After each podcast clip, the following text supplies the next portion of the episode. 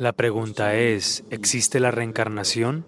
Si existe, ¿cuál es la base para que un ser pase de un nacimiento a otro? ¿Qué es lo que lleva a una persona de uno a otro? Ahora, si tú necesitas entender esto, debes tener algún tipo de comprensión de la mecánica de quién eres. Estoy hablando de la mecánica de cómo un ser humano está construido. Mira, cuando dices soy un ser humano, la periferia más exterior es el cuerpo físico. En yoga vemos todo como cuerpo porque es más fácil para ti entenderlo de esa manera. Así que nosotros vemos el cuerpo como cinco dimensiones o cinco capas. El cuerpo físico es conocido como Anamaya Kosha. Anamaya Kosha significa, Ana significa la comida. Este es el cuerpo de comida. El siguiente se llama Mano Maya Kosha, lo que significa el cuerpo mental.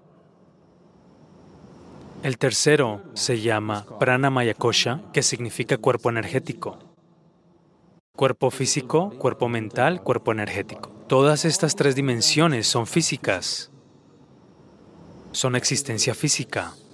El cuerpo físico es muy grueso, el cuerpo mental es más sutil, el cuerpo energético es aún más sutil, pero todos estos tres son físicos. Esto es como la bombilla de luz es física, tú puedes verla. La electricidad que hay detrás también es física, ¿no es así?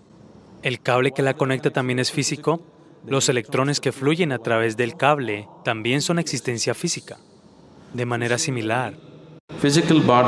Mental body, all physical dimensions of life. El cuerpo físico, el cuerpo mental, el cuerpo pránico son todas dimensiones físicas de la vida. Esta dimensión física de la vida, en todas estas tres dimensiones, lleva las impresiones del karma. En el cuerpo están impresas, en la mente están impresas y en la energía están impresas.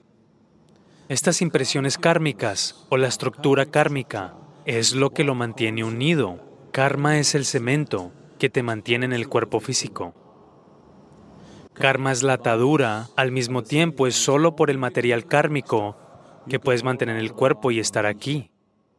Aquí es donde la espiritualidad parece ser difícil porque si intentas quitarlo no funciona, si intentas añadirlo no funciona. Solo tienes que estar justo ahí. Si estás justo ahí es un momento. Ahora, las siguientes dos dimensiones se llaman Vijnana y Anandamaya Kosha. Vijnana Kosha es... no es físico, pero está relacionado con el físico. Es como un estado transitorio. Anandamaya Kosha es completamente no físico. Entonces, Vijnana Kosha y Anandamaya Kosha significa que es el cuerpo de dicha. Hay un cuerpo de dicha dentro que es 100% no físico, no tiene forma propia. Solo si el cuerpo energético, el cuerpo mental y el cuerpo físico están en forma, puede mantener el cuerpo de dicha en forma. Si eliminas estas cosas, el cuerpo de dicha solo se convertirá en parte del cosmos. Así que cualquier cosa a la que te refieres como Atman o el alma es una ficción en realidad en el sentido, la gente está describiendo a una cierta limitación de lo no físico como alma, pero el cuerpo para el alma sigue siendo tu karma. Si la estructura kármica es completamente desarmada, entonces no hay alma, todo se fusiona en todo lo demás.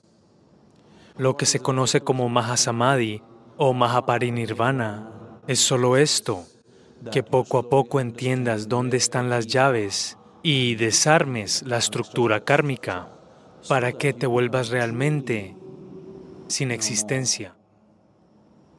Cuando alguien muere, decimos que esta persona ya no existe. Eso no es verdad. Esa persona ya no existe de la forma en que la conoces, pero todavía sigue existiendo. Ahora si desarmas la estructura kármica al 100%, ahora te fusionas con la existencia esto es lo que se conoce como Mukti Mahasamadhi. En la tradición hindú se le llama como Mukti. En la tradición yógica se le conoce como Mahasamadhi. En el budismo se le llama como Mahaparanirvana. Generalmente en inglés hablamos de liberación. Liberación significa liberarse del proceso mismo de la vida, el nacimiento y la muerte.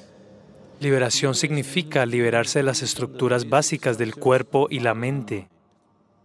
Y para todo esto, la estructura kármica es las cuerdas que mantienen a todas estas cosas unidas. Así que cuando una persona muere, obviamente el cuerpo físico es algo que tomaste prestado de la tierra. Este cuerpo es solo tierra, ¿no es así? ¿Entiendes? Este cuerpo físico es solo un pedazo de tierra que ahora mismo está saltando alrededor así. Pero tienes que devolverlo, átomo por átomo, no habrá intereses. Pero tienes que devolver cada átomo, no se te permitirá llevar ni un solo átomo de este planeta. Nadie lo ha conseguido. El cuerpo físico se desmoronará, el cuerpo mental y el cuerpo pránico, dependiendo de la fuerza de tu karma, continuarán. Si la estructura kármica es muy intensa, inacabada, entonces tiene que acabarse. Si el karma se ha debilitado porque ha completado su camino, entonces fácilmente encuentra otro cuerpo.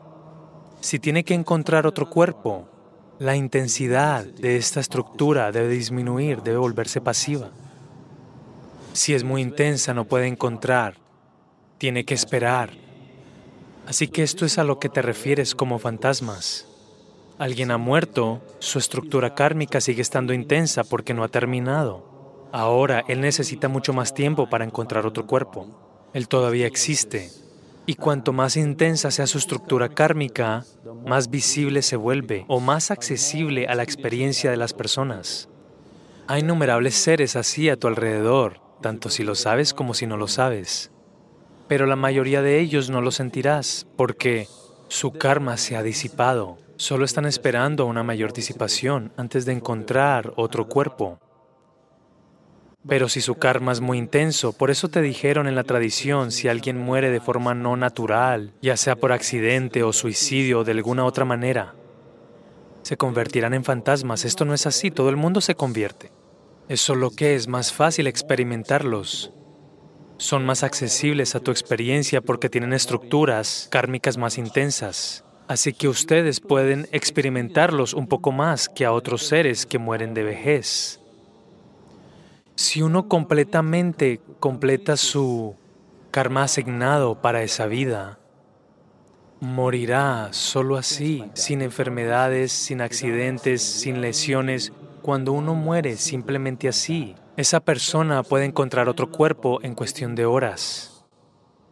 Es por eso que en esta tradición siempre dijeron que si uno completa su vida y muere pacíficamente, es la mejor manera de morir, porque no necesita quedarse por ahí. Inmediatamente continúa. Ahora cuando caminas por el camino espiritual, la meta final para todo buscador espiritual es que quiere romper todo este proceso.